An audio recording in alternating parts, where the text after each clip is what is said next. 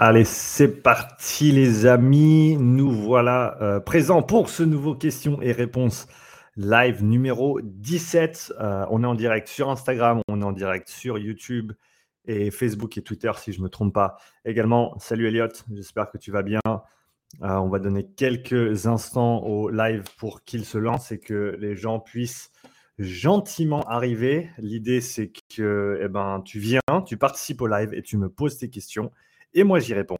J'ai quelques euh, questions en. Salut Thibaut, merci d'être présent. N'hésitez pas à me faire un petit coucou dans les commentaires pour ceux qui euh, vont participer au live aujourd'hui sur euh, YouTube, ici, et sur Instagram, ici. donc faites-moi un petit, un petit bonjour dans les commentaires. Dites-moi d'où vous nous écoutez ou d'où vous nous rejoignez. comme ça, j'en sais un petit peu plus sur toi.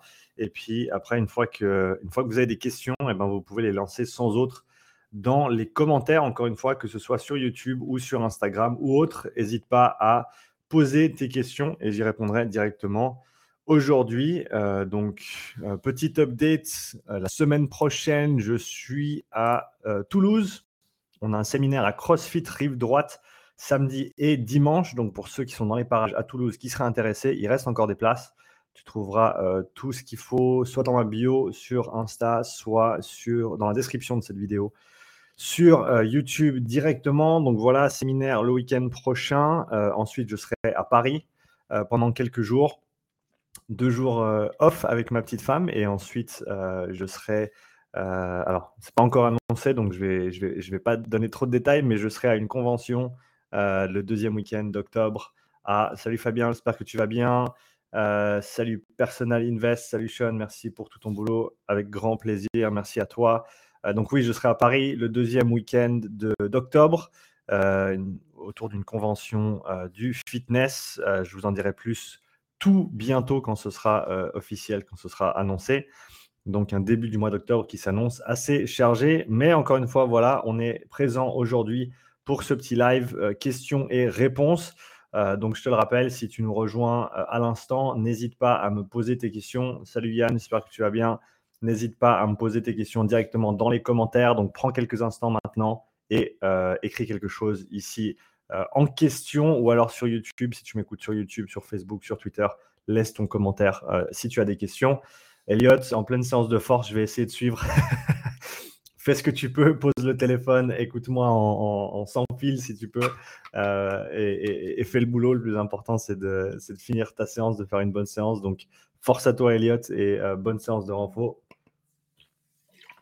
Fabien qui dit Je t'écoute en faisant mon cardio zone 2, une bonne marche. Eh ben voilà, c'est parfait. Il nous en faut tous. Il nous en faut tous. Euh, je viens d'enregistrer un petit podcast ce matin avec, euh, avec Anthony. Anthony qui a, qui a lancé plusieurs projets, mais l'un d'entre eux étant un podcast autour du, sport et des activités euh, sportives. Salut Az, j'espère que tu vas bien. et on a parlé zone 2, on a parlé entraînement respiratoire aussi, mais pas dans le contexte de la performance, comme je le fais souvent, mais dans le contexte de la santé. Et je pense que ben, je vais commencer avec ça. je pense que le travail de basse intensité et également le travail respiratoire. Euh, Alexandre Perrin qui me dit bonjour Sean, écoute, euh, j'écoute depuis le Jura en France. Salut Alex, j'espère que tu vas bien, merci de nous rejoindre. Donc cette zone 2 et ce travail respiratoire qui sont extrêmement intéressants d'un point de vue de la santé. D'un point de vue de la santé, pourquoi? Parce que la zone 2, avant tout, c'est du travail au niveau métabolique, au niveau efficience, au niveau santé métabolique. Donc la manière dont tes fibres musculaires vont pouvoir utiliser différents substrats énergétiques. Et, donc ce, côté-là, il est autant intéressant pour les athlètes que pour monsieur et madame tout le monde. Euh, et je dirais même que pour les athlètes, si euh, y a des athlètes qui écoutent et qui sont pas trop friands de ce travail de basse intensité, eh ben dis-toi que si tu ne souhaites pas le faire pour tes performances, fais-le pour, euh, fais-le pour ta santé, parce que avant tout, ça va être extrêmement important. Hey Jem, I hope you're doing well. This one's in French, so good luck. Uh, I don't know how much you can handle in French, but uh, here we go. Donc, euh, donc voilà, extrêmement important de ce côté-là. Et après, il y a le travail respiratoire euh, qui, au niveau santé, est extrêmement intéressant aussi, à mon avis, dans le sens où, pour une personne qui est sédentaire ou complètement hors de forme, d'aller se mettre dans des, dans des séances extrêmement difficiles qui vont solliciter de manière assez euh, poussée le, système respiratoire, eh ben, ça va être très très difficile. Et donc, d'aborder l'activité physique par ces deux bouts. Euh, Ian qui dit Hello Sean, comment vas-tu en ce moment? En ce moment, ça va très très bien, je te remercie à fond, à fond. Euh, on a une question ici sur, Insta, j'y reviens tout de suite. Pennywise 156. et, et, donc, l'entraînement respiratoire va te permettre de cibler ce système respiratoire et de développer cette aisance respiratoire et ce meilleur contrôle de ton système respiratoire. Nico, c'est un plaisir de te voir. J'espère que tu vas bien. Ciao, ciao à toi, yo à toi. Euh, et, donc voilà, je pense que ces deux activités peuvent être euh, ou devraient être euh, considérées comme des, activités avant tout de développement pour la santé. voilà, pour les athlètes qui souhaitent en faire, qui souhaitent chercher la performance, c'est extrêmement intéressant également. Mais voilà, ne néglige pas ta zone 2, ne, néglige pas le travail respiratoire pour l'aspect santé extrêmement important. Salut Henri, j'espère que tu vas bien. Madio Sport, Madio Sport qui est un super podcast, donc va l'écouter également si tu es intéressé par tout ce qui est développement personnel et le sport de manière générale. Euh, donc je reviens à la première question. Je te rappelle, hein, on, est, on est live, on fait un question-réponse live. Donc laisse-moi tes questions dans les commentaires, que ce soit sur Instagram ici, que ce soit sur YouTube, Facebook ou Twitter ici. Laisse-moi un petit commentaire euh, avec ta question. Donc Pennywise me demandait la meilleure façon de travailler en zone 2 sans aucun matos, juste du jogging. Alors pour la plupart des gens, ça va même pas être du jogging, ça va être soit un footing très léger, soit même aller marcher. Euh, pour quelqu'un qui est sédentaire, pour quelqu'un qui ne fait pas d'activité physique, très souvent d'aller marcher, faire une marche rapide par exemple, c'est largement suffisant. On surestime l'intensité qui est nécessaire pour avoir un développement qui est positif de ce côté-là. Et donc, euh, voilà, même avec des intensités très très basses, on a un travail qui est positif. L'important, c'est de le faire fréquemment et c'est de prolonger la durée et de ne pas essayer de mettre plus d'intensité. C'est une erreur que beaucoup font. C'est qu'ils disent bon, ben, je, vais faire, euh, je vais faire ma zone 2 et puis après, après un mois, après deux mois, ça devient un peu plus facile. Donc je vais rajouter un peu d'intensité. Non, rajoute pas d'intensité, rajoute du temps. Ok, on veut développer cet aspect résistance à la fatigue et les meilleures adaptations se feront sur des périodes de travail prolongées. Donc l'objectif devrait toujours être d'augmenter le volume de travail à basse intensité en premier lieu Bien sûr, à un moment donné, il faudra augmenter l'intensité, mais euh, on, surestime la vitesse à laquelle ces adaptations se font et on sous-estime l'importance du volume. Donc, plus de volume, pas plus d'intensité. Donc, au lieu de rajouter 5 watts ou 10 watts, tu rajoutes 5 minutes ou 10 minutes à ta séance. Et euh, pour revenir à ta question, Pennywise 156, euh, oui, footing, jogging léger pour la plupart des gens et va, va, même marcher en montagne. Tu vas faire une belle marche en montagne un week-end quand il fait beau, euh, sur, sur plusieurs heures, à une, basse intensité. Tu peux parler avec les personnes autour de toi. Et pour, euh, pour les athlètes, peut-être qui souhaitent utiliser cette modalité-là, ben, mets un sac à dos, remplis-le avec euh, des provisions. Peut-être même va marcher avec un gilet lesté, parce que ça te permet d'avoir cette charge un petit peu plus un petit peu plus importante sans nécessairement devoir courir. Donc ça, ça peut être intéressant. Après, oui, si tu n'as pas de matos, ça c'est, je pense, le mieux. Euh, si tu as un peu de matos, un vélo, ça va, ça va très bien aussi. Euh, question d'Eliot. Yann, je reviens sur ta question juste après. Euh, Elliot, est-ce que l'on peut savoir si notre question est dans la liste des questions envoyées depuis ton site? Alors, tu peux le savoir. Je vais voir si je vois ta question ici dans ma liste. Elliot, Elliot, Elliot. Ouais, je crois que j'ai ta question. Euh, salut Sean, merci pour tes podcasts. Ben écoute, vu que tu es là et vu que tu m'as envoyé un message ici, eh ben, je, vais lire ta question et je vais y répondre directement.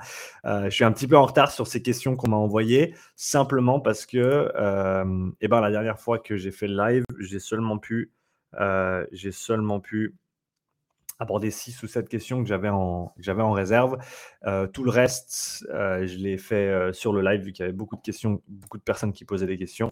Donc, Elliot, tu as la chance d'être là. Je vais attaquer ta question que j'ai ici et puis après, je reviendrai aux autres questions qui sont dans les commentaires. Donc, la question d'Elliot, c'était Salut Sean, merci pour tes podcasts et le partage de ton savoir. Je suis skieur de haut niveau et je découvre tout juste cette méthode d'entraînement qu'est la zone 2 et j'ai plusieurs questions. 1. La pratique du ski dans mon cas et en compétition implique de nombreux passages avoisinant l'effort quasi maximal à chaque passage. Ma question est donc est-ce que l'entraînement en zone 2 me permettra de mieux récupérer entre les passages entre environ 10 à 15 minutes entre chaque effort? Et est-ce qu'il sera intéressant de pratiquer une séance de zone 2 après la séance terminée à titre de récupération entretien Je te dirais oui et oui. Euh, c'est bien vu. L'entraînement de zone 2, il va te permettre de mieux récupérer, il va te permettre de tolérer plus de volume, euh, autant de manière générale que de, volume à haute intensité. Euh, et, donc, oui, ça peut être bénéfique de ce côté-là pour toi. Numéro 2, j'écoute beaucoup les podcasts de Peter Attia. Qui, donc, pour ceux qui ne connaissent pas, ça s'appelle The Drive Podcast. Un super podcast qui parle souvent de zone 2 aussi. Et sa définition de la zone 2 tient beaucoup au RPE, mais surtout à la quantité de lactate en fin de séance. Je crois que pour lui, c'est en dessous de 2 millimoles par litre de sang. Je ne suis pas sûr que ce soit au litre, mais c'est bien 2 millimoles. Oui, oui, c'est ça, c'est des millimoles par litre. Euh, c'est la mesure du lactate sanguin qu'il vise sur une séance en zone 2. Est-ce que toi et lui parlez bien de la même zone? Désolé pour la question à rallonge, mais tout ça est fascinant et difficilement résumable en deux lignes. Merci encore. Pas de souci, Elliot. Très bonne question. Donc oui, il faut savoir que la valeur de 2 millimoles, elle est euh, individuelle. D'accord? Il y a encore certaines personnes qui parlent de valeur de, seuil comme étant fixe, notamment 2 millimoles pour le premier seuil et 4 millimoles pour le deuxième seuil. À mon avis, ça, c'est pas la meilleure manière de l'aborder parce que chaque personne va avoir des valeurs de lactatémie à leur seuil respectif qui sont différentes. D'accord? Par exemple, par euh, le premier seuil, ben, lui, il parle de 2 millimoles pour son premier seuil.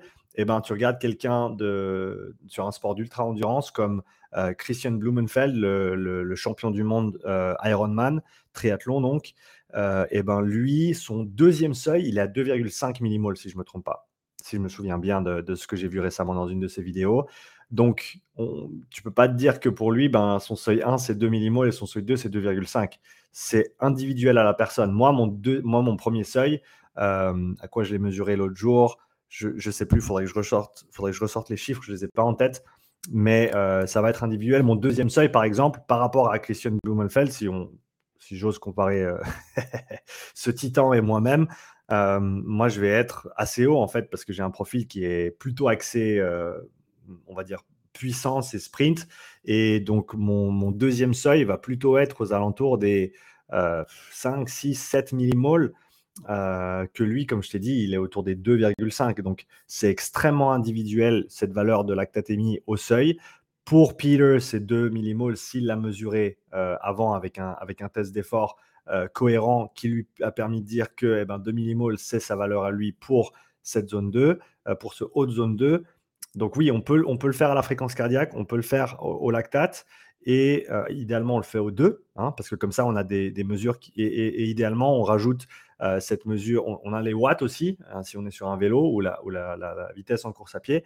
Et on a aussi le ressenti, le RPE, parce que ces trois choses sont importantes. On en revient aux 3 P de Steven Seiler, qui sont la performance, donc les watts par exemple, la physiologie, donc soit la fréquence cardiaque, soit la lactatémie, et la perception.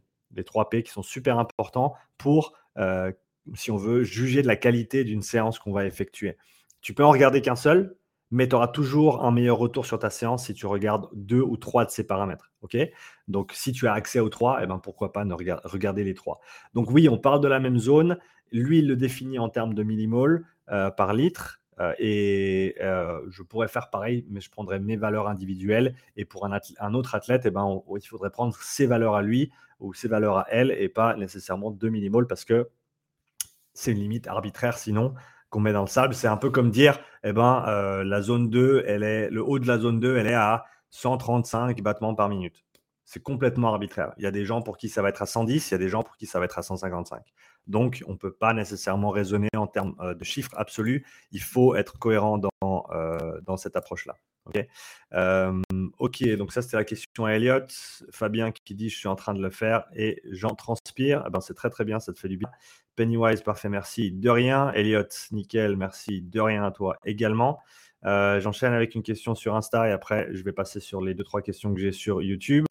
Thibaut, salut Sean, peut-on bosser sa respiration sans matériel via le diaphragme et abdominaux et ou respiration abdominale à base de grosses respirations profondes? Mon objectif, d'atteindre le diaphragme qui a tendance à se contracter. Euh, d'étendre le diaphragme qui a tendance à se contracter. Alors, le fait qu'il se contracte, c'est normal, sinon tu ne pourrais pas respirer, donc ça c'est bien oui, tu peux travailler ton système respiratoire sans matériel. Je pense qu'il y a beaucoup d'exercices extrêmement simples de, qui t'apprennent, qui vont, qui vont simplement t'apprendre à mieux contrôler, à mieux gérer, à mieux connaître ton système respiratoire.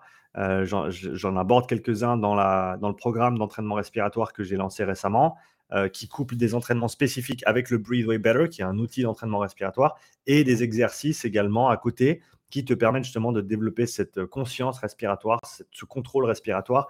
Donc oui, à mon avis, il y a énormément de travail que tu peux faire au niveau respiratoire sans nécessité de matériel. Après, l'entraînement à proprement parler, bah oui, oui j'appellerais aussi ça de l'entraînement. C'est juste que tu entraînes un aspect différent de ton système respiratoire.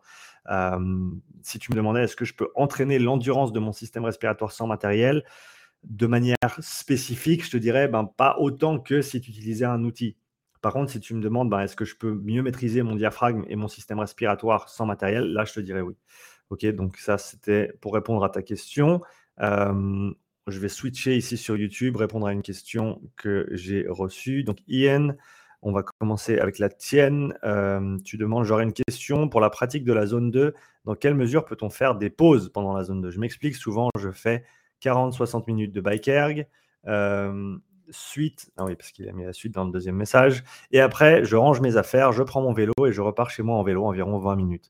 Je me demandais donc si les bénéfices euh, se stoppent avant de repartir, si on en fait une petite pause. Non, je pense que dans ce contexte-là, il ne faut pas se faire de soucis. Euh, il y a une petite pause, mais ce n'est pas la fin du monde. Et le fait que tu accumules 20 minutes de plus, eh ben, euh, c'est top. C'est top. Parce qu'encore une fois, comme je disais avant, c'est le volume qui prime sur ce genre de travail. Et donc, le fait que tu en fasses 20 minutes de plus, même s'il y a une petite coupure, même si ce n'est pas entre guillemets optimal, je me, je me, distance de plus en plus du optimal et je me rapproche de plus en plus de l'aspect cohérence logistique dans le sens où si ça t'aide à en faire plus et si ça t'aide à le faire mieux, eh ben fais, même si entre guillemets c'est pas parfait. Ça, je pense que c'est super important comme concept parce qu'il y a tous les concepts de, théoriques euh, idéaux, mais au final, on n'est jamais dans la théorie, on est dans la pratique. Donc, connaître la théorie et la comprendre, c'est bien, mais ensuite savoir l'appliquer de manière euh, cohérente et logistiquement pratique, c'est, je dirais, même plus important. Donc, c'est très très bien, continue ce que tu fais, Ian, euh, et continue d'accumuler du temps, euh, que ce soit en continu ou s'il y a une petite pause, il y a une petite pause. quand Niels van der Poel il allait faire ses 7 heures de vélo dans la journée, eh ben, je peux te dire qu'il en faisait des pauses, surtout pour manger des glaces. si tu ne sais pas de quoi je parle, va checker ma vidéo sur le journal d'entraînement de Niels van der Poel que j'avais fait il y a quelques temps. Super, super intéressant. Euh, mais donc voilà pour la petite histoire. Merci Ian pour ta question. Je reswitch sur Insta. Euh, Personal Invest qui demande pour les clients short en RIM, peut-être en time.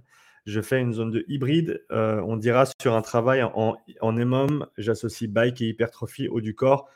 J'ai du mal à savoir si c'est aussi utile si une zone 2 classique. alors je te dirais non, simplement pour la raison suivante, c'est que dès, une des choses qui est importante, et dans le contexte de Ian, on a vu que euh, si on faisait une, petite pause, c'était pas la fin du monde, loin de là. Euh, l'important, c'était de la faire. Mais après, si tu coupes tout le temps, et en plus de ça, tu coupes avec un travail de musculation qui va rediriger le sang vers une, autre partie du corps, hein. donc tu vas avoir une vasoconstriction. Par exemple, si tu fais une zone de vélo, et après tu vas faire des bicep curls, tu vas avoir une vasoconstriction au niveau des membres inf qui va, t'aider à rediriger le sang vers les membres supérieurs pour ton travail de musculation. Et ensuite, tu vas devoir re-switcher ça quand tu te remets sur le vélo. Alors, c'est n'est pas que c'est une mauvaise chose et que c'est pas qu'il faut pas le faire, mais je te dirais que c'est c'est mieux que de rien faire. Ok, si tu n'as pas le choix, fais-le comme ça. Mais idéalement, je préférais que tu fasses ta séance de muscu et que la personne finisse avec 20 minutes de vélo après, ou même commencer à mettre en place. Et c'est une chose dont j'avais parlé avec euh, Andreas Gabauer, un coach euh, dans les environs ici c'était de dire, ben, euh, voilà, tu veux pas faire en sorte que les gens ils payent ta séance euh, pour être posés sur un vélo, ben, fais-les venir 20 minutes avant, fais-les faire leurs 20 minutes de vélo avant la séance, ou alors dis-leur simplement, après chaque séance, faut que tu planifies 15 minutes, 20 minutes de plus, euh, et tu te poses sur un vélo et tu tournes tranquillement. Et comme ça, dans la semaine, ben, ils peuvent peut-être accumuler une demi-heure, une heure de plus que ce qu'ils feraient normalement. Et là, ça commence à devenir intéressant. Donc, il, faut quand même un travail en continu avec un flux sanguin continu parce que c'est une des choses qui va faire que les adaptations se, se, passent. Et, donc, il faut quand même une certaine, euh, une certaine durée. Et euh, si on peut éviter de faire en sorte que le sang, qu'une fois on doit le passer en haut, une fois on doit le passer en bas, etc., ça va euh, largement optimiser le travail. Donc voilà, moi je le, je, le, je le, verrai comme ça. Ensuite, Elliot, il a un petit follow-up. Et du coup, la seule façon de définir sa zone 2 avec un lactatomètre en labo, à l'heure actuelle, les seules manières qui, qui fonctionnent, qui, te permettent d'être euh, précises, oui, ça va être des mesures d'état interne parce que au final, c'est ça qu'on recherche. C'est un certain état interne qui va favoriser certaines adaptations, un certain stimulus et certaines adaptations. Et si tu as dû, donc pas une mesure interne euh, qui te permet de manifester ou de, qui te permet de définir la frontière entre deux états, euh, entre deux états internes, deux états métaboliques internes, tu vas pas pouvoir faire la part des choses. Donc soit lactate, soit oxymétrie musculaire, soit ventilation. On a trois manières à l'heure actuelle de définir euh, un, seuil et avec ces les je vais pas mettre mon grand doigt au milieu, avec ces deux, avec ces deux là, ventilation et euh, ventilation et lactatémie qui sont les, celles qui sont validées entre guillemets au niveau scientifique. L'oxymétrie musculaire que j'utilise depuis un an et demi, deux ans maintenant, qui euh, se superimpose bien avec les, valeurs de, lactatémie en général, euh, qui, sont, qui est un peu plus dur à lire entre guillemets que le lactate, même si pour ceux qui connaissent une courbe de lactatémie, c'est pas nécessairement facile à lire mais on a des méthodes qui sont assez claires sur quoi regarder et comment les interpréter, alors que l'oxymétrie, ce n'est pas nécessairement le cas. donc oui, je te dirais, il faut à l'heure actuelle euh, des, mesures internes. la fréquence cardiaque ne suffit pas parce qu'elle ne va pas manifester ses seuils. Et tu peux le faire au RPE, et tu peux être très conservateur sur ton RPE, qui voudra dire que tu seras carrément certainement dans ta zone 2. Par exemple, si je te dis ne dépasse jamais 3 sur 10 en termes d'effort, euh, de ressenti d'effort, et que si tu sens un picotement quelconque dans les jambes, c'est que tu es un petit peu trop haut. Euh, c'est déjà une bonne ligne directrice. C'est pas parfait, mais si tu n'as pas de matos et que tu n'as pas les moyens de faire un test ou, pas accès à tout ça, eh ben c'est déjà mieux que de rien faire. Ok? Euh, Tu peux pas te tromper. Tu devrais pouvoir tenir une conversation au téléphone avec quelqu'un sans qu'il se rende compte que tu es sur un vélo ou que tu es en train de faire quelque chose. Donc, si tu arrives à maintenir cette intensité, euh, tu sais que tu vas être pas loin de la vérité. Ok? Euh, Vince, toujours présent sur les lives. Salut Vince, euh, ou salut Sean, pardon, comment tu vas? Salut Vince, comment tu vas? Que penses-tu des ergots type EcoBike pour le conditionnement de sport n'utilisant pas cette modalité rugby, lutte, MMA L'utilises-tu et si oui, comment? À l'heure actuelle, je suis extrêmement focalisé sur le vélo, pas sur les, les, les EcoBike ou le bike erg, parce que simplement, on arrive à vraiment isoler le bas du corps. Et de tout le travail que j'ai fait jusqu'à maintenant, il y a un transfert qui est énorme, qui est énorme sur les, qualités physiologiques dans d'autres disciplines. Que ce soit pour un crossfitter, que ce soit pour un, joueur de, rugby, un, athlète en MMA, je pense que d'utiliser uniquement les jambes, ça va permettre certaines adaptations un petit peu plus locales sur les membres inférieurs. En plus du fait que les, éco-bikes et autres, du fait de la masse musculaire qui est recrutée, vont faire que tu as énormément de sang qui est requis de monter et d'aller en haut et en bas. Donc la charge cardiaque, on va dire, est beaucoup plus, beaucoup plus importante. Ce qui fait qu'en général, euh, je ne priorise pas nécessairement ces modalités-là pour le travail de basse intensité. Après, pour les, des intervalles de, très très haute intensité, euh, du sprint pur par exemple, en, effort corps complet, je pense que c'est top, par exemple, tu vois, pour un rugbyman, pour un lutteur, pour un, athlète en MMA. Mais si tu fais que ça, encore une fois, on en revient à simplement faire des choses que tu ne fais pas d'habitude. Euh, si tu fais que ça, eh ben, tu auras certainement accès à, certaines adaptations en faisant du vélo uniquement plutôt que de l'éco-bike qui seront très intéressantes pour ton développement, en tout cas pour une certaine période de temps. Donc, ça vaut la peine de, de changer aussi. Mais non, je ne suis pas contre ce genre d'outils.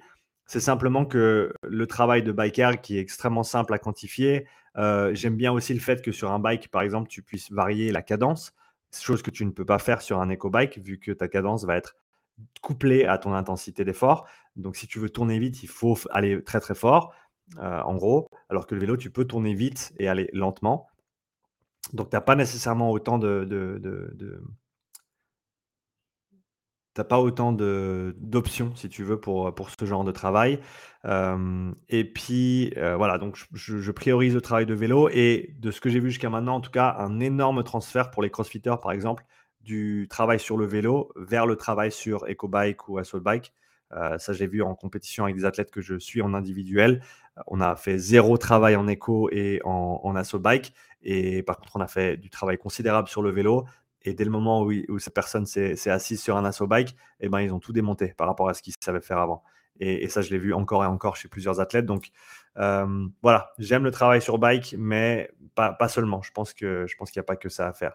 Euh, Jero, salut à toi, toujours présent sur les lives aussi. Bonjour à tous. Salut Sean, comment tu vas? Eh bien, je vais très bien. Je te remercie. Ian qui dit merci beaucoup pour ta réponse, Sean. Ian, moi, je te dis de rien, ça me fait plaisir. Si vous avez d'autres questions, posez-les dans le chat. YouTube, Facebook, Twitter, euh, Instagram, si tu es là avec moi, laisse-moi une question dans le chat. On va continuer. Euh, tac, tac, tac. Des conseils pour la blessure, essuie-glace, euh, va suivre Training Therapy, va suivre K-Swiss et va suivre Fred Kos sur Real Physio et tu trouveras des informations là-bas. Les blessures, c'est pas mon créneau. Merci pour la réponse. C'est préférable de faire une zone 2 classique. oui, c'est préférable.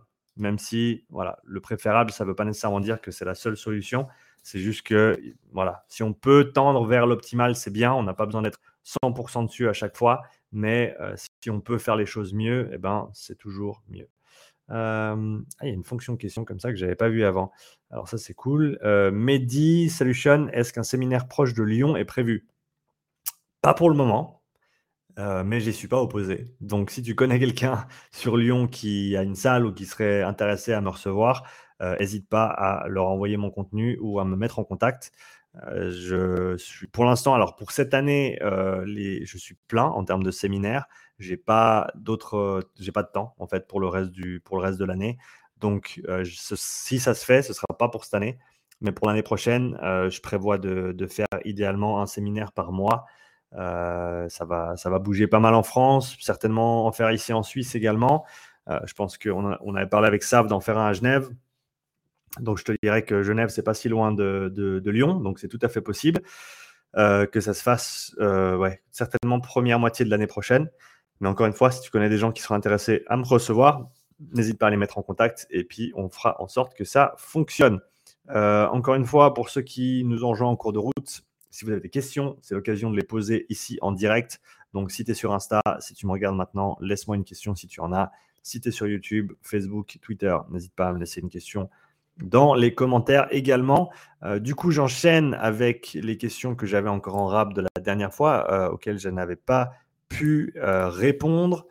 Adeline, salut le calibrage des zones d'entraînement est-il le même pour une pratique de vélo sur route et en VTT Si la personne a fait un test de 3 et 12 minutes sur route et donc qu'elle a calibré ses zones sur sa puissance critique, peut-elle utiliser ces zones en VTT ou faut-il qu'elle fasse un test 3 et 12 minutes en VTT Si oui, ce test doit-il absolument être fait sur un chemin ou peut-il être fait sur route, mais avec un VTT Merci pour ce que tu fais et la mine d'information qu'est ta chaîne YouTube. Euh, ben, je t'en prie. Euh, j'ai pas énormément d'expérience en VTT, plutôt sur euh, tout ce qui est vélo euh, d'intérieur et vélo sur route. Donc, mais à ma connaissance, très possible que le, modèle de, puissance critique soit applicable et appliqué dans un contexte de VTT. Après, oui, je pense que la spécificité règne toujours, donc tu as de toute façon intérêt à faire tes tests dans un contexte un peu plus spécifique. On sait même que, sur un vélo, sur un home trainer, eh ben, ta puissance critique ne sera pas nécessairement la même que sur, euh, un vélo de route, d'accord euh, Avec un capteur de puissance. Donc, tu as tout intérêt à, je sais que quelqu'un comme Carol Ispi, par exemple, un coach de triathlon que j'avais reçu sur le podcast, euh, qui fait de très très belles choses avec ses athlètes, eh ben lui, il fait un profil puissance vitesse sur puissance durée, pardon. Je pensais au profil force vitesse en, en, altéro ou en, force ou en sprint d'ailleurs. Chose à, à, développer à l'avenir. mais donc oui, tu peux établir un profil puissance durée, donc de puissance critique, sur un vélo intérieur, sur un vélo sur route, et dans ce contexte-là, eh ben, sur un VTT. Donc, euh, idéalement, oui, tu trouves, euh, un, chemin qui est montant et qui te permette de faire ces efforts en continu. Euh, et si tu as un capteur de puissance sur ton VTT, ça peut fonctionner. après, voilà, je connais pas, encore une fois, je connais pas très très bien le VTT, donc un peu plus dur à, à dire, mais je pense que c'est clair que de faire un vidéo, faire un test avec ton vélo et dans le contexte dans lequel tu vas te retrouver en compétition, c'est toujours plus intéressant que de le faire complètement hors contexte. Après, peut-être qu'un test de lactatémie serait plus approprié pour euh, ce genre d'effort et du coup, tu baserais plutôt tes zones d'entraînement sur tes fréquences cardiaques sur la base de ta courbe de lactatémie. encore une fois, sur un VTT en extérieur. Donc, à voir, à voir, à voir. Et encore une fois, pour les, les paramètres de test, c'est toujours un peu plus compliqué quand tu es en extérieur. malheureusement, je n'ai pas de très très bonne réponse à t'apporter là-dessus, mais j'espère que je t'aurai apporté des éléments, au minimum des éléments de réponse. On enchaîne. Je te rappelle, si tu es là avec moi sur le live, si tu as des questions, laisse-les moi dans les commentaires. Prochaine question, Cédric. Salut Sean. Je suis coureur, salut Cédric, je suis coureur à pied, notamment orienté vers la distance du marathon. Je cours 6 à 7 fois par semaine, plus deux séances de PPG du haut du corps, gainage, pompe, traction principalement. Ma question porte sur l'entraînement de force max qui pourrait être bénéfique d'un point de vue performance et santé. J'ai notamment lu qu'il fallait au minimum deux séances par semaine pour la développer, un pour l'entretenir. Ma question est donc comment l'intégrer dans un entraînement de coureur pour que cela n'affecte pas non plus les séances de qualité? Plutôt hors période de préparation spécifique à un objectif, quel type d'exercice préconises-tu? Euh, Merci d'avance pour tes éclaircissements. Alors, c'est toujours contextuel. C'est-à-dire que là, tu dis, il faut deux séances pour la développer, une pour l'entretenir. Euh, alors oui, ça paraît juste de manière générale, mais après, si tu n'en fais pas à l'heure actuelle et que tu commences à simplement intégrer une séance de renforcement lourd par semaine, euh, eh ben, tu vas absolument pouvoir la développer. Ça, c'est sûr et certain, sans aucun doute. Euh, et donc, de commencer avec une séance par semaine, eh ben, c'est très bien parce que ça aura moins d'impact sur tes entraînements de course et tu pourras quand même le développer. Et le jour où une séance ne suffit plus, eh ben, tu peux potentiellement rajouter une deuxième. Oui, plutôt en, période hors compétition, plutôt loin des échéances compétitives euh, et dans ta, saison de préparation euh, physique générale. Mais de manière, de, générale, être fort physiquement, euh, c'est pas juste pour tes performances, c'est aussi au niveau de la santé, c'est aussi au niveau de la tolérance de charge et de volume, c'est-à-dire que euh, de faire des. Tu, parles de quels exercices, je vais y revenir, mais de faire des squats lourds, de savoir tolérer des squats lourds, de faire du travail en, pivot, donc tout ce qui est deadlift ou hinge, donc euh, Romanian deadlift, etc., euh, hip thrust. tout ce travail-là va non seulement avoir un effet bénéfique sur ta, ta structure musculaire, mais également sur les, les articulations, les, tout ce qui est tendineux, tout ce qui est ligamentaire, et ce qui est osseux également. Donc, il ne faut pas juste voir le, travail de renforcement lourd comme un ajout au niveau des performances, mais pour revenir à ce que je disais tout au début, travail de zone 2, travail de, renforcement lourd, travail respiratoire, toutes ces choses-là, c'est des choses qui sont importantes. Salut Jean-Yves, j'espère que tu vas bien. toutes ces choses-là sont des choses importantes au niveau de la santé. Donc oui, intègre du renforcement lourd, euh, alors progressivement, bien sûr, dans tes entraînements hebdomadaires, euh, en tant que coureur, ça sera toujours bénéfique pour toi. Quel type d'exercice euh, je suis agnostique en termes d'exercice. Donc, tant que tu fais un exercice bas du corps plutôt axé chaîne postérieure, un exercice bas du corps plutôt axé chaîne antérieure, tu as déjà gagné. Après, peut-être un petit peu d'isolation sur, sur les quadris, sur les ischios, les fessiers et les, et les mollets, ça ne te fera pas de mal. Donc, il faut, aller au plus simple, il faut voir ce, que as, ce à quoi tu as accès comme matériel. Euh, j'aime tout ce qui est trap-bar pour le travail de pivot, parce que c'est un petit peu intermédiaire entre le squat et le, pivot. Quand je dis pivot, c'est ma meilleure traduction du, terme hinge en anglais, qui, euh, qui met l'accent sur le point de pivot comme étant les hanches, et donc un travail qui est plutôt focalisé sur la chaîne postérieure. Ok, donc c'est comme ça que je le cadre.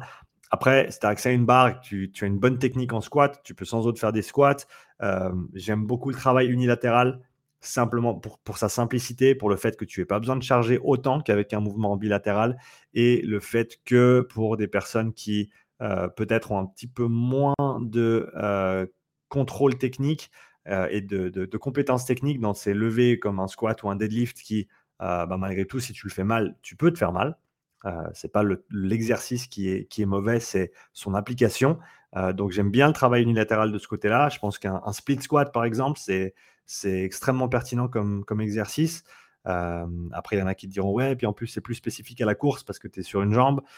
Oui, oui, on peut raisonner comme ça, mais au final, l'objectif d'un mouvement de, de, de, renforcement lourd, c'est pas nécessairement d'être spécifique, c'est du général, c'est du développement de force générale. Donc on s'en fout en fait si le mouvement il ressemble à, ta, discipline sportive ou pas. Euh, mais quoi qu'il arrive, de lever lourd, ça te fera du bien.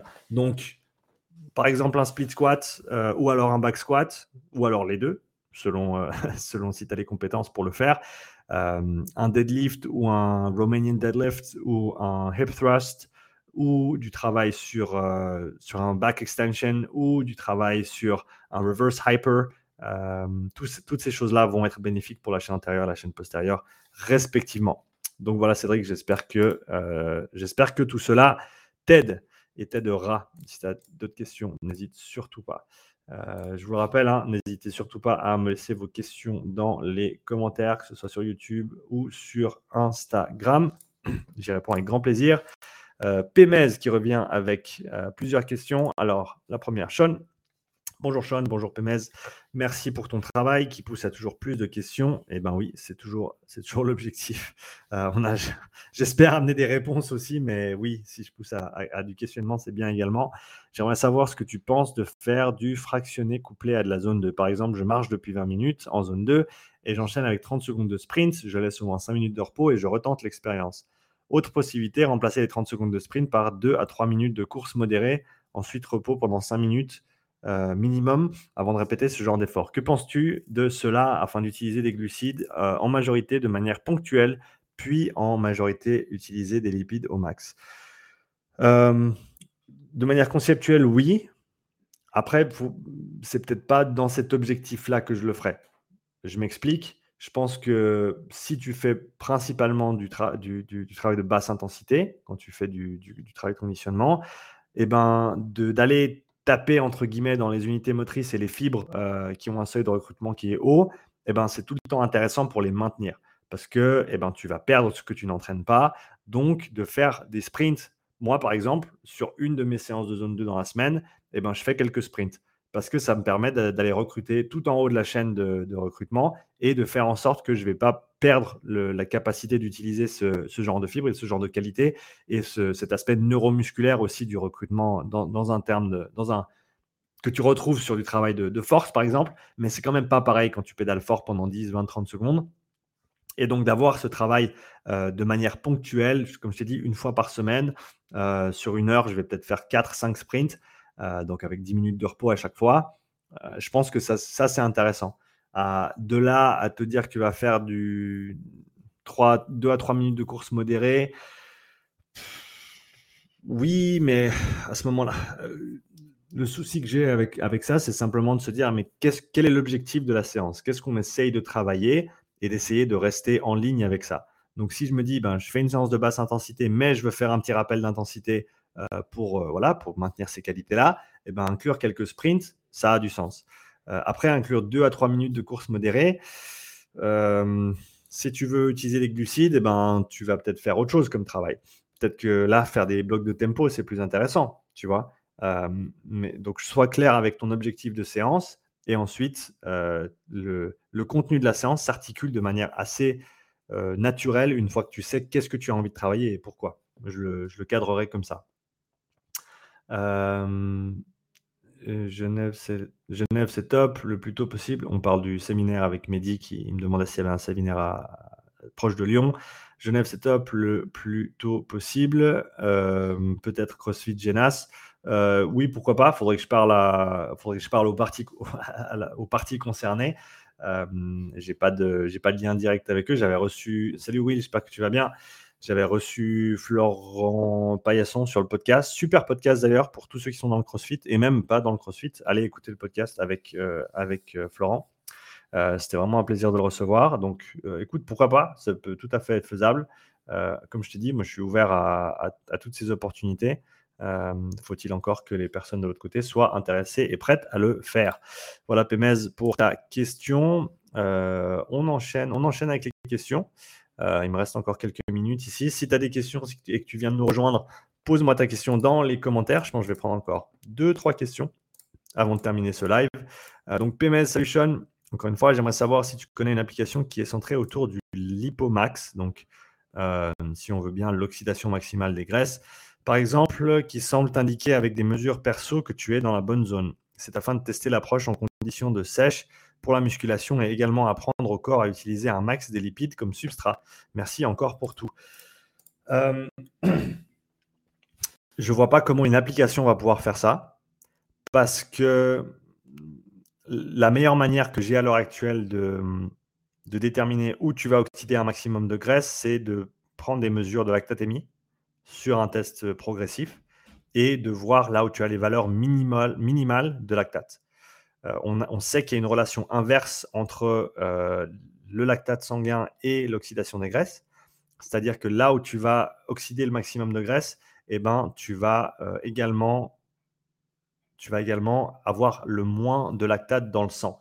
Parce que c'est aussi aux intensités où tu vas recycler le maximum de lactate. Donc, tu, en gros, quand tu prends ta courbe de lactatémie, une courbe normale, entre guillemets, ou assez commune, c'est que tu commences, je ne sais pas, par exemple, tu commences à 1,4 euh, au premier palier et ça descend, ça descend à peut-être 1,0. Euh, euh, ensuite, ça reste à 0,9 ou 1,1. Et ensuite, ça commence à remonter 1,4, 2,1, etc. Et donc, dans ce petit vallon, si tu veux bien, de ta courbe de lactatémie, eh ben, si on avait la courbe d'oxydation des graisses, eh ben, elle aurait la tendance inverse. C'est-à-dire que ton fat max ou ton lipomax, ça va être l'inverse, si tu veux, de ta courbe de lactate. Donc, moi, c'est comme ça que je le vois. Et c'est comme ça maintenant que je prescris les intensités de récupération optimales. Euh, c'est-à-dire que par rapport au test d'effort que je fais, euh, au profilage physiologique, eh ben, je vais te dire à tant de watts ou à tant de battements par minute, là, c'est à ton intensité de récupération optimale. Pourquoi? Parce que tu vas recycler le maximum de lactate et tu vas euh, oxyder par extension ou par, par association le maximum de graisse à cette intensité-là. donc voilà, à moins d'avoir des mesures physiologiques comme la lactatémie, comme les échanges gazeux avec le CO2, que je n'ai pas en ce moment avec le VO2 Master, mais qui devrait arriver, je l'espère bientôt, mais c'est une technologie qui est compliquée, donc on verra comment ça se passe. mais voilà, tu peux l'avoir donc avec le lactate indirectement en te disant que la courbe de lactatémie va être l'inverse d'une courbe d'oxydation des graisses. Tu peux l'avoir entre guillemets directement euh, au travers des équations de stoichiométrie, donc d'oxydation des substrats via les, échanges gazeux. Donc si tu sais combien d'oxygène tu as utilisé et combien de CO2 tu expires, eh ben, tu vas pouvoir calculer quel substrat tu utilises, dans quelle proportion et, et, quelle quantité également de ces différents substrats. Technique qui est remise en question par certains. Euh, je ne vais pas m'étendre là-dessus, mais euh, donc voilà, tu aurais ces deux méthodes, une indirecte, une directe, pour déterminer l'oxydation maximale des graisses. Euh, mais voilà, tu ne peux pas le faire avec une application. Il faut avoir des mesures physiologiques si tu veux être précis avec tout ça. Une fois que tu as fait le test, eh ben, tu peux transposer ces valeurs physiologiques en valeurs de fréquence cardiaque, par exemple, ou de watts, et tu peux utiliser ça ensuite pour tes entraînements. Mais à la base, il te faut des mesures physiologiques. Tu ne peux pas juste Regardez une application qui va te dire quand c'est que tu oxydes le maximum de graisse. Euh, JCNC, salut à toi, j'espère que tu vas bien. Selon toi, quel serait l'intérêt, des avantages ou des inconvénients de changer d'exercice cardio? Je ne vais plus pouvoir faire de la course à pied, je vais donc mettre du vélo à la place pour aller travailler tous les jours. Deux heures de vélo euh, au lieu d'une heure de course. Hors zone 2 du week-end, sortie longue, vélo, course et muscu tous les euh, soirs. Je crois que c'est ce que tu voulais dire ici. Il n'y a pas de désavantage à changer. Je pense que c'est très bien même de varier un peu les plaisirs de ce côté-là. Et varier, mais pas nécessairement varier toutes les deux secondes. Donc, quand on me demande, par exemple, pour un crossfitter qui va me demander Salut j'espère que tu vas bien.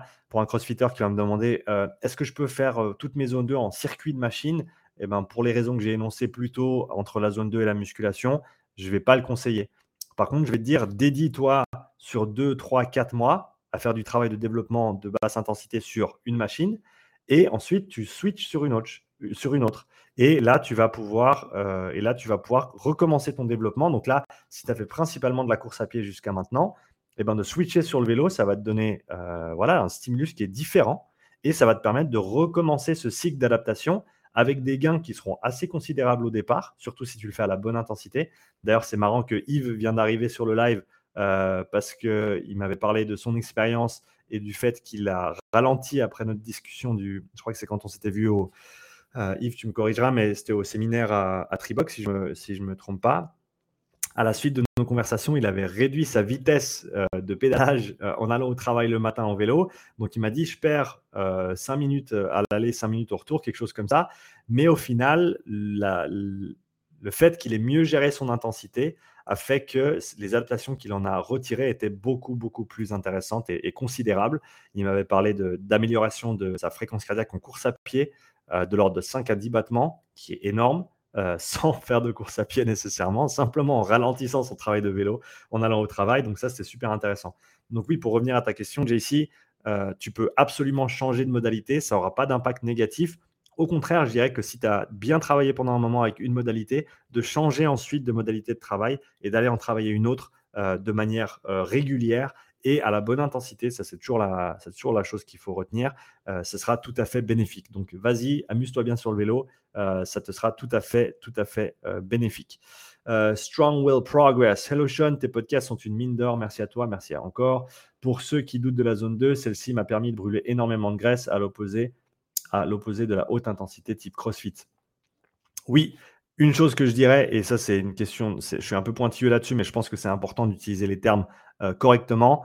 Euh, il y a brûler des graisses, dans le sens où on va brûler des graisses corporelles euh, pour perdre de la, masse grasse et on va dire réduire notre pourcentage de, de masse grasse.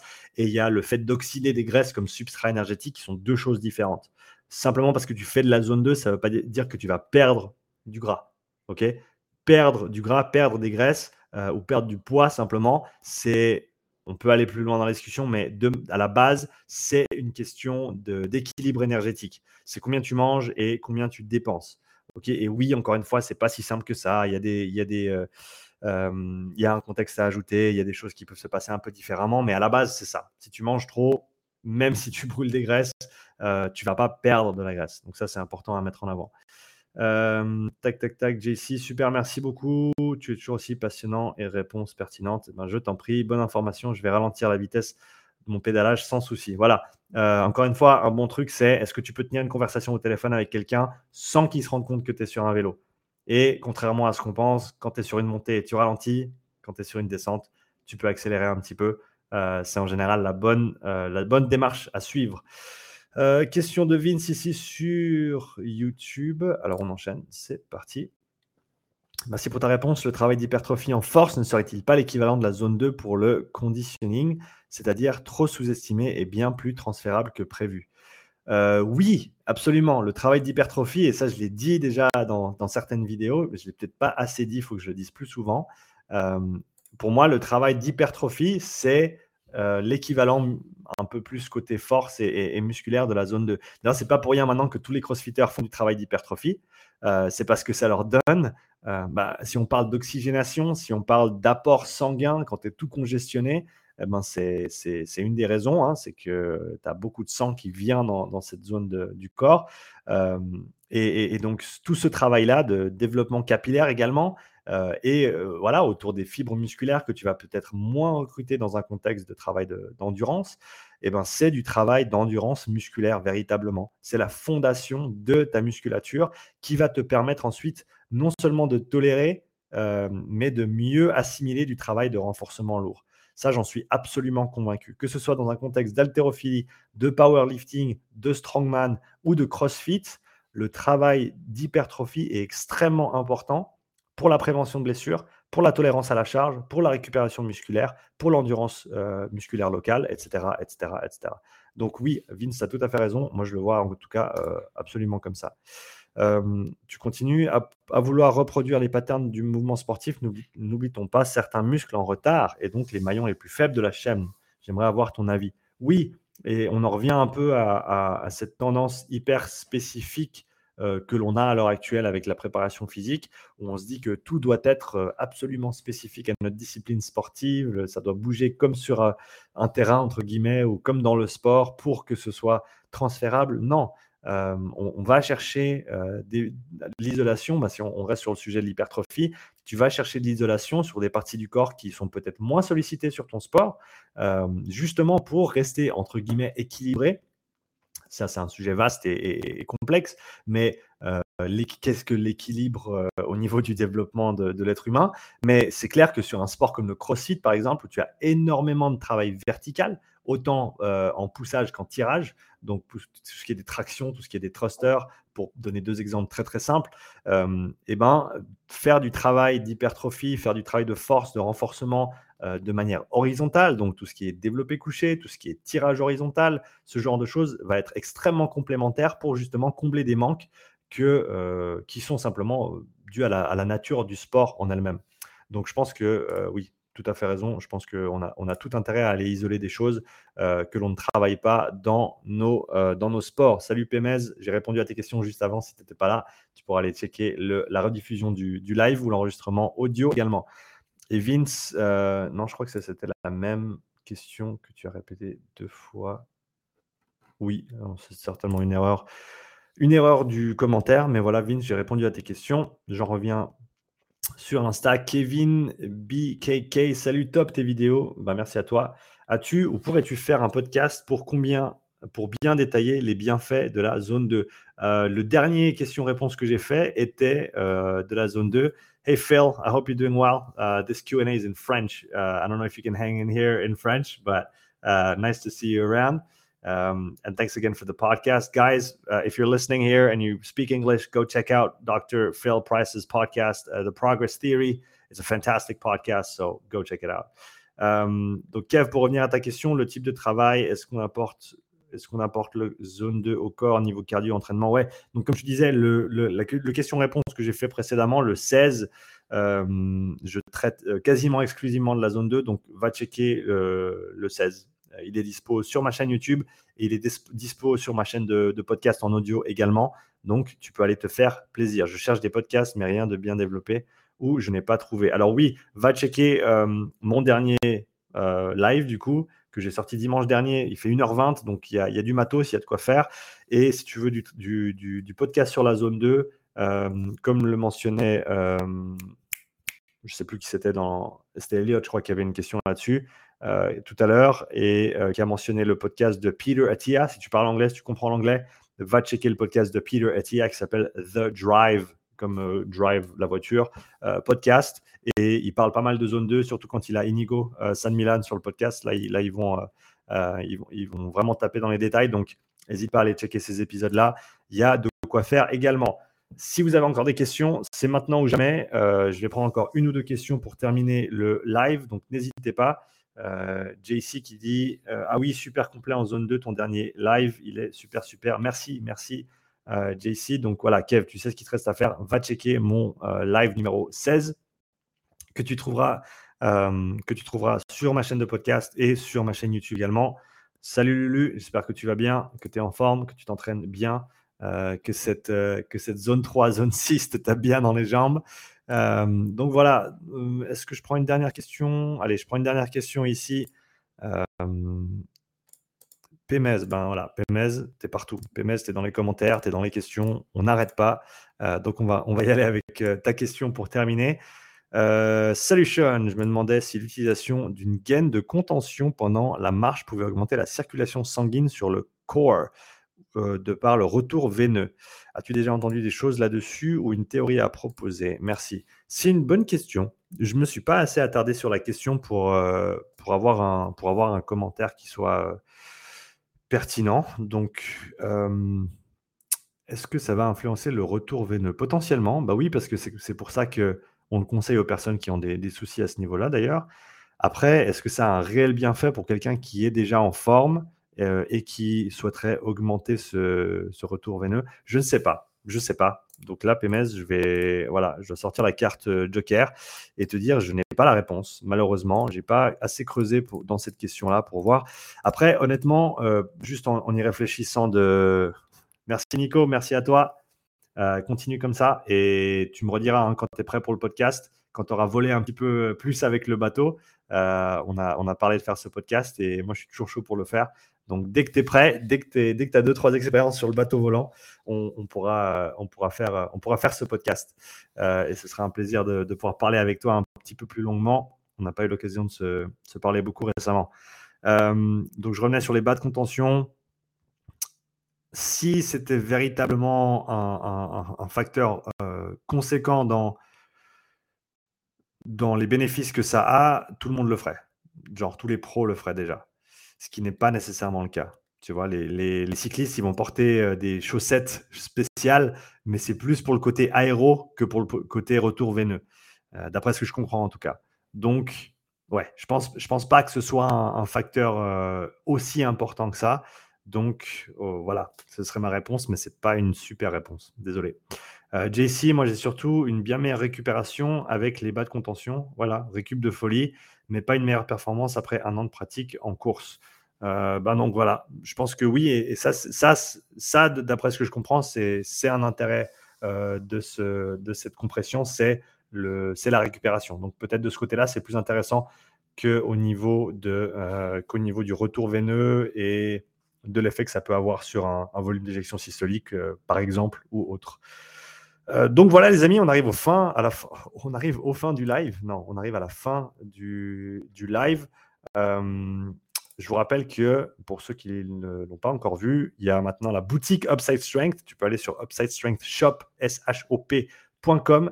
Euh, tu peux commander des t-shirts, des casquettes euh, et des pulls également et euh, rejoindre la Team Watts. Je te rappelle que le logo Team Watts nous a été designé par Claudia Gluck, Claudia Gluck, une des meilleures crossfiteuses en France à l'heure actuelle, qui m'a aidé un petit peu avec ce design. Donc, allez checker les euh, t-shirts, les pulls, les casquettes et autres euh, vêtements qui sont, euh, sont là-bas. Tu peux, bah voilà, si tu souhaites soutenir le podcast, si tu souhaites soutenir ce que je fais, n'hésite pas à aller checker la boutique Upside Strength. Elliot, dernière question. Allez, on va la faire parce que tu es là. J'ai une dernière question. Est-ce que les deux tests que tu proposes de faire 3 et 12 minutes sont pertinents dans le cadre de tous les sports? Non, ils ne sont pas pertinents dans le cadre de tous les sports. Ils sont pertinents dans le cadre du travail de conditionnement euh, au sens assez large euh, et pour individualiser les intensités d'entraînement sur cette modalité. C'est dans ce contexte-là qu'ils sont intéressants. Donc personnellement, je les utilise avec, euh, par exemple, des crossfitters, des combattants en, MMA et d'autres sportifs dans, les sports d'endurance pour délimiter leur zone d'entraînement et calibrer leurs intensités pour s'assurer que le travail soit individuel, individualisé et qu'on puisse cibler les bonnes adaptations avec les bons types d'entraînement. C'est pour ça que je les utilise. Et après, non, ils ne sont pas pertinents pour tous les sports et ils ne sont pas nécessairement pertinents pour toutes les modalités non plus. Euh, donc voilà pour ça. Merci à tous ceux et celles qui ont participé à ce live. Euh, c'est toujours un super plaisir de, parler avec vous tous, de pouvoir échanger en direct comme ça. C'est vraiment super. C'est vraiment euh, une pratique que je me dois de maintenir et de continuer. Là, comme je te l'ai dit plus tôt, Carole, merci pour le live, toujours une expertise juste. Bonne journée à tous. Merci Carole, merci beaucoup. Donc, comme je vous ai dit, le week-end prochain, je suis en déplacement à Toulouse. Je descends jeudi et je remonte mardi. Et après, je pars directement à Paris le mercredi. Donc, ça va être un week-end chargé. J'aurai pas nécessairement le temps de faire un live comme ça. En tout cas, je ne le pense pas. Peut-être que j'arriverai à en placer un comme ça à l'improviste. Euh, mais c'est pas sûr. Mais en tout cas, euh, tu peux retrouver les enregistrements. Elliot, merci bien. Bonne journée. Bonne journée à toi, Elliot. C'était un plaisir d'échanger avec toi.